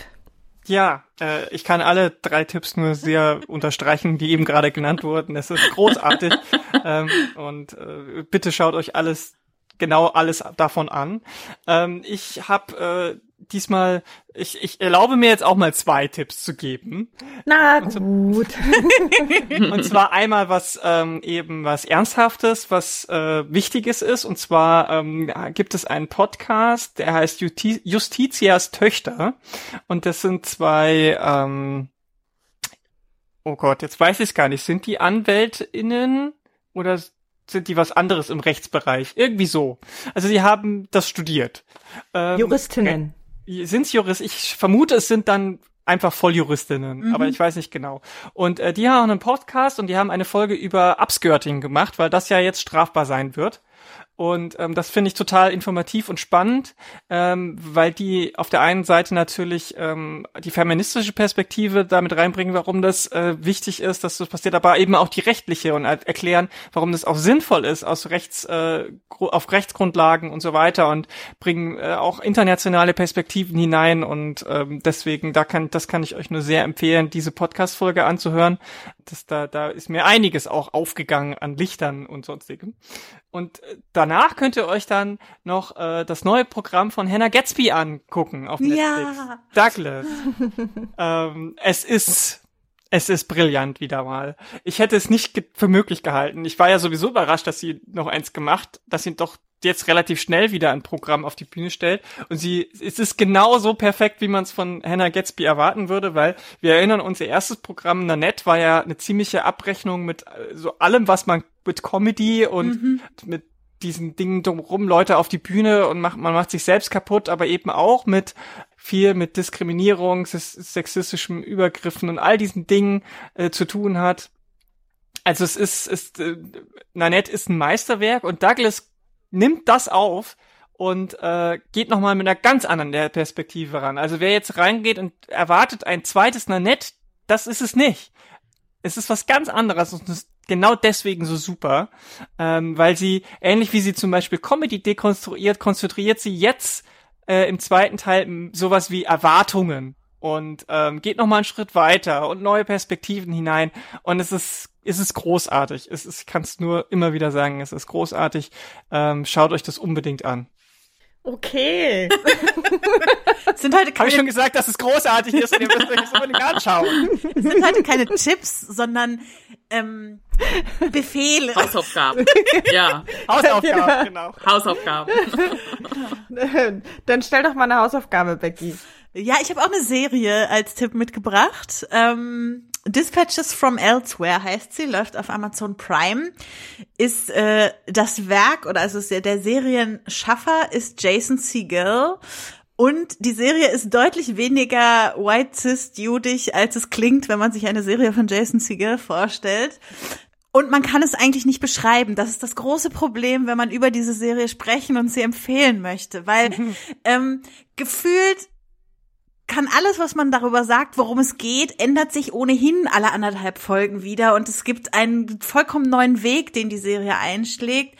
Äh, ich würde als Oberbegriff sagen, es geht auf jeden Fall irgendwie um AußenseiterInnen, die es irgendwie schaffen, eine gemeinsame Ebene zu finden und es ist super bunt, es ist super spielerisch, es ist super experimentell. Ich bin verliebt bis über beide Ohren in Eve Lindley, die die Figur der Simone spielt. Also wirklich, ich möchte all, ich möchte 100 Serien mit ihr sehen in Zukunft. Ja, und ich, äh, ich war richtig verzaubert. Äh, ähm, die letzte Folge, ja, kann man dann drüber diskutieren, wenn man sie gesehen hat, wie man sie findet. Sie, sie wirft auf jeden Fall auch noch mal alles um und ihr merkt schon, man wird sehr oft umgeworfen in dieser Serie und das äh, fand ich eine sehr aufregende Guckerfahrung. Kannst du uns noch das Genre verraten? Ja. Ist auch schon zu viel. Ah, Oder auch nicht. Com Comedy, Drama, ähm, mit Western so, Science Fiction? Mit so leicht, mit so leicht fantastischen, magischen Elementen, die, wo aber nie so hundertprozentig aufgelöst wird. Sind die jetzt eigentlich fantastisch magisch? Oder, also es gibt halt vier Hauptfiguren und mhm. einer sagt halt, das ist alles total real, was hier passiert und wir müssen da jemanden retten. Und jemand anders sagt, das ist ein Spiel. Und der dritte sagt, ha, vielleicht ist es einfach irgendeine magische Ablenkung Ablenkung von sonst wo. Und der vierte sagt, das ist eine Verschwörung, die hier gegen uns läuft. Also es ist wirklich, äh, man, je nachdem, wessen Perspektive man gerade einnimmt, ändert sich auch der Blick darauf, was diese Serie ist, total. Hm. Wow. Spannend. Ja. Ja, von, von diesen jetzt eher vergnüglichen äh, Dingen ist jetzt mein Tipp, äh, dann, da, da, wie hast du das vorhin, Lara, äh, formuliert? Äh, Joy Killer. Ja, genau. Ich komme jetzt mit dem Joy Killer. Joy Killer.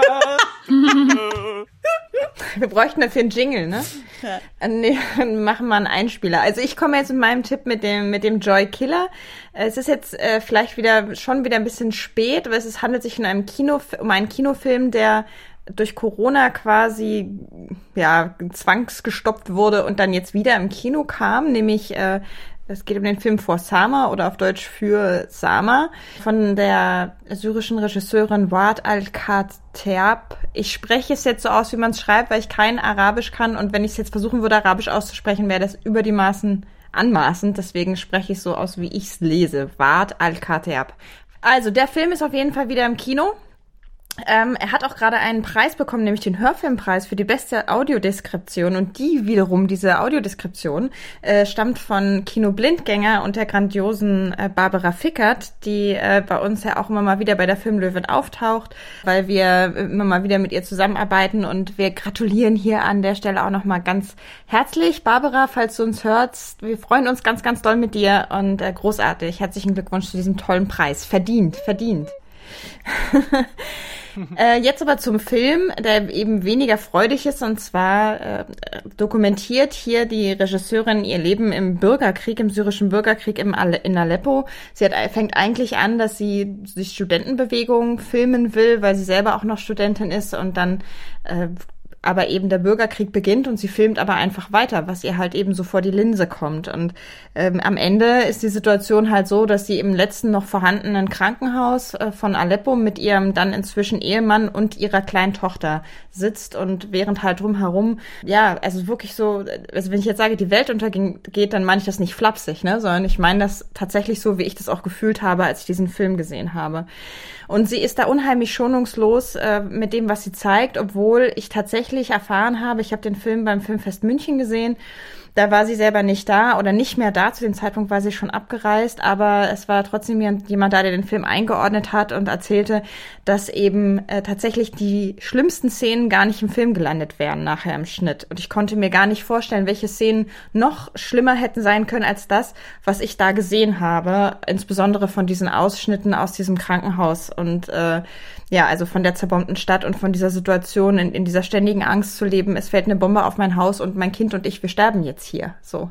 Mhm. Äh, also es ist wirklich, es ist wahnsinnig intensiv, es ist absolut das absolute Gegenteil von Wohlfühlkino und es ist aber auch auf Kommando so inszeniert. Sie will, dass wir uns damit nicht wohlfühlen. Es ist auch ganz explizit so ein bisschen dieser dieser Aufruf drin, warum habt ihr nicht eingegriffen? Ihr Welt da draußen, außerhalb Aleppos, außerhalb Syriens, warum habt ihr nichts gemacht? Also es ist sehr bedrückend, aber auf so eine Art und Weise, wie ich es wichtig finde, dass Filme auch mal bedrückend sind, weil wir als, insbesondere als deutsche ZuschauerInnen im Kino, die wir da bequem sitzen, einfach gezwungen sind, das zu reflektieren. Wo war ich in der Zeit? Womit habe ich mich beschäftigt? An welcher Stelle habe ich mich engagiert oder auch nicht und warum eigentlich nicht? Also ich weiß, dass ich jetzt für den Film nicht viel Werbung gemacht habe, weil ich ihn als sehr schmerzhaft und intensiv beschrieben habe. Aber ich finde wirklich, dass es sich lohnt, äh, sich den Film anzuschauen, um eben einen Eindruck davon zu bekommen, wie das dort gewesen ist und ja auch immer noch ist. Und das dürfen wir ja auch nicht vergessen. Ne? Insofern ein absolutes Anti-Wohlfühl-Kino und trotzdem große Empfehlung, wenn ihr noch die Chance habt, insbesondere den im Kino zu gucken, weil Kino ist ein anderes Erlebnis als zu Hause, dann schaut ihn euch nochmal an. So, das war der Joy Killer. Ähm, und äh, ja, dann ist es das mit den Tipps auch schon gewesen oder mit den Hausaufgaben, die wir heute gegeben haben, den zahlreichen und äh, vielfältigen, muss ich sagen. Gehen wir jetzt über zum Abgesang äh, im übertragenen und wortwörtlichen Sinne, der erstmal darauf besteht, äh, daraus besteht, dass wir nochmal sagen, wo ihr HörerInnen uns finden könnt, wenn ihr uns nicht gerade im Podcast hört, in diesem Internet innen drin. Ganz besonders Shelly, weil wir drei das ja schon ständig sagen, darfst du jetzt hier mal äh, ganz ausführlich und ganz genau sagen, wo Menschen dich finden, wenn sie sagen, hey, der möchte ich jetzt öfter zuhören, zulesen oder zu sehen.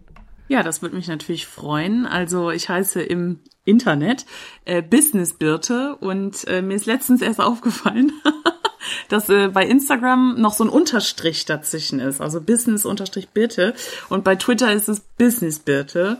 Aber ähm, ja, ich bin sicher, ihr werdet mich alle finden und äh, ja, würde mich freuen. Wir verlinken dich auf jeden Fall, damit diese Verwirrung äh, mit, mit und ohne Unterstrich äh, nicht wie dazu führt, dass Menschen dich nicht finden, werden wir das ganz akribisch in den Show Notes verlinken. Also schaut einfach rein und da findet ihr dann die Links. Willst du uns noch mal sagen, wo wir deinen Podcast finden? Ach so, klar. Also den findet ihr äh, auch auf Twitter, da gibt's einen Account, at jetzt mal kurz OT. Genau, sonst in äh, jedem Podcatcher, sage ich jetzt mal, auf diesen Apps, äh, auf Spotify, ja, dieser Apple Podcasts und auf der Podigy Homepage, genau. Überall da, wo es Podcasts gibt. Ja, richtig. ja. Ähm, ja, Becky, möchtest du noch deine Kontaktdaten geben, wollte ich gerade ja, sagen. Meine Kontaktdaten. Ähm, Handynummer. Zur Nachverfolgung. zur Kontaktnachverfolgung. Nein, also wie immer findet man mich äh, überall in diesem Internet als, Genderbeitrag in den verschiedenen Netzwerken. Ich mache auch noch ganz viele andere Podcasts. Ähm, äh, die letzte Folge, die sonst so erschienen ist, ist eine, die wir bei den Klassikern der Filmgeschichte aufgenommen haben mit dem lieben Jan Ed Zwangsdemokrat, den du auch kennst, Shelly, äh, ja. über äh, Carpenters Dark Star und die war wirklich extrem lustig. Also selten so viel gelacht in einem Podcast. So, Lara. My dear. Ja, ich bin, ich bin auf Twitter at Lara K mit drei A dahinter und vor dem Handle steht Acts of Kindness, wie die Axt. Ähm, und heute wollte ich noch mal zwei andere Projekte von mir vorstellen, die ich sonst vielleicht nicht so häufig sage. Zum einen ähm, das Blog-Kollektiv, bei dem auch Becky dabei ist, Feminismus oder Schlägerei ähm, möchte ich gerne mal, dass da ein paar mehr Leute drauf gucken. Da passieren richtig gute Beiträge.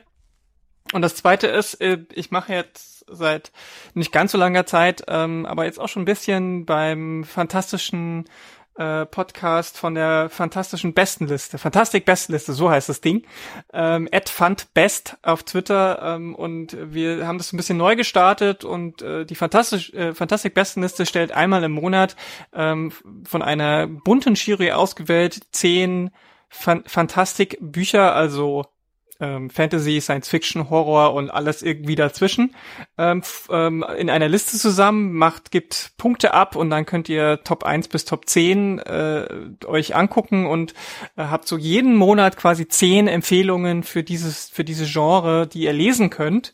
Und das verwursten wir in einem Podcast, in dem wir nicht nur einfach die, Pod, äh, die besten Liste vortragen, das wäre ein bisschen langweilig und kurz. Nee, wir laden uns auch immer unterschiedliche AutorInnen oder Leute aus der Fantastik-Szene ein und sprechen mit mit denen dann über alles Mögliche, was uns so einfällt, natürlich meistens über das, was sie so machen. Da hatten wir jetzt zuletzt äh, James Sullivan als äh, Gast, der ein Fantastic-Autor ist, tolle Sachen geschrieben hat. Und äh, die nächste Folge wird mit Nora Bensko sein, die auch ein Multitalent ist, sie in ganz vielen Sachen ähm, äh, wiederfindet und verwirklicht und eben unter anderem auch Dunkelfantastik schreibt, wie sie es selber nennt. Und da könnt ihr gespannt sein. Ähm, das sind äh, das sind auf jeden Fall Sachen, die ich euch mal ans Herz legen möchte. Ja, und mich findet ihr wie immer unter Filmlöwin mit OE, sowohl bei Twitter als auch bei Instagram und Filmlöwin als Magazin gibt's auch bei Facebook als Facebook-Seite. Und es gibt etwas ganz Neues jetzt da draußen, denn äh, die, äh, die Filmlöwinnen, also das Magazin selbst, hat jetzt auch einen eigenen Instagram-Kanal. Bisher hatte ich uh. ja nur meinen eigenen. Ja, uh, jetzt können wir einfach mal, uh, Platz für uh. ähm, bisher hatte ich ja ja nur einen privaten Instagram-Kanal, wo halt auch viel privater Kram drauf war, aber wir haben uns jetzt endlich äh, entschlossen und haben endlich die Kapazitäten dafür zusammengekramt, dass wir auch einen offiziellen Filmlöwinnen-Kanal haben. Und der heißt genauso wie unser Twitter-Channel, unser offizieller Twitter-Channel von den Filmlöwinnen auch Filmlöw-innen. Also unter Filmlöw mit OE unterstrich innen findet ihr den offiziellen Kanal von Filmlöwen, dem Magazin, sowohl bei Twitter als jetzt auch bei Instagram. Und dass es den jetzt auch bei Instagram gibt, mhm. hat einen ganz besonders feierlichen Grund, weil es Filmlöwen nämlich demnächst nicht nur äh, im Internet gibt, sondern auch im Kino. Oh. Äh, im, uh. ja, leider gibt's über uns noch keinen Film. Daran arbeiten wir noch. Meldet euch gerne, ja, ihr Filmemacherinnen da draußen. es gibt noch keinen. This is a true story. oh, ich sehe es schon vor mir. Äh, nein, es gibt leider keinen Film über uns, aber wir bringen quasi Filme ins Kino und machen eine kleine Filmreihe. Ähm, darüber erzähle ich gerne, ja, Applaus, ein anderes, noch, ein anderes Mal noch mal mehr. Aber äh, unsere Webseite geht jetzt nämlich an den Start. Filmlöwen Kino als ein Wort mit OE natürlich.de und da findet ihr dann alle Termine und alle Filme und so weiter und so fort. Und ich hoffe natürlich, dass wir, äh, dass zumindest die von euch, die in Berlin sitzen, dass wir uns dort sehen. Es ist aber auch unser explizites Bestreben, diese Filmreihe so virtuell wie möglich zu begleichen, damit, begleiten, damit auch all jene Menschen, die jetzt äh, zur Risikogruppe gehören oder aus anderen Gründen eben jetzt noch nicht in einem geschlossenen Raum mit so vielen Menschen sitzen wollen, daran irgendwie teilhaben können. Daran arbeiten wir noch, aber wir sind sehr bemüht, dass das stattfindet. Aber schon mal hier die Ab äh, Ankündigung. Filmlöwen Kino, it's happening. Yay. Wird geil. Sehr cool. Können wir uns das als Slogan aufs Plakat drucken? Wird geil. Natürlich. Lara K. sagt. ja, so als Testimonial, ne? Ja. Wird geil. Ja. Ich spreche es euch auch gerne fünfmal ein, so dann könnt ihr das immer irgendwo ranschneiden im, im, im Radio oder wo auch immer. Ich würde auch so eine coole Skater-Pose von dir dazu nehmen, so auf dem, auf dem Poster. Ja, genau. Oder wie, Oh, ich, ich, wie ich direkt aufs Maul falle und dann in dem Moment, wo ich so richtig krass nach vorne falle, ist Freeze Frame und dann sage ich nur, wird, geil. Mein Gott, also ihr Regisseurinnen da draußen, ihr habt das gehört, wir müssen dringend einen Werbespot drehen, ja, mit Lara K. für Filmlöwen Kino. Meldet euch bei uns. Meldet euch sowieso immer gerne auf unseren respektiven Kanälen, die wir gerade durchgegeben haben äh, und sagt uns, was euch an unserem Podcast erfreut oder was ihr euch noch wünscht, welche Wünsche offen, offen geblieben sind oder was euch so richtig angekotzt hat. Auch dafür sind wir offen für konstruktive Kritik. Oder schreibt auch gerne eine iTunes-Bewertung. Das macht sich ja immer gut, denn wir wollen ja möglichst viele Menschen erreichen und je mehr Bewertungen wir da haben, positive Bewertungen, vermute ich, helfen da besser, desto mehr Menschen können wir auch erreichen. Give us your feedback. Ja, und jetzt äh, steht äh, nur noch der traditionelle Abgesang aus und äh, wir haben ja im Vorgespräch schon beschlossen, dass wir jetzt alle miteinander einen, einen, einen akustischen Ausruf von Entspannung von uns äh, geben werden. Vielleicht bevor wir uns alle miteinander entspannen, an der Stelle nochmal ein ganz, ganz großes Dankeschön an Shelley. Yeah. Schön, dass du dabei warst. Ja, danke, dass ich da sein durfte. Dank. Dankeschön. Jederzeit immer wieder gerne, ne? Also Voll. das soll Ja, jetzt nicht ich das letzte Mal sagen. gewesen sein, hoffentlich. Ja, würde mich Und freuen. du hast jetzt die, du hast jetzt die einmalige Gelegenheit, gemeinsam mit uns zu entspannen. Ist doch toll, oder?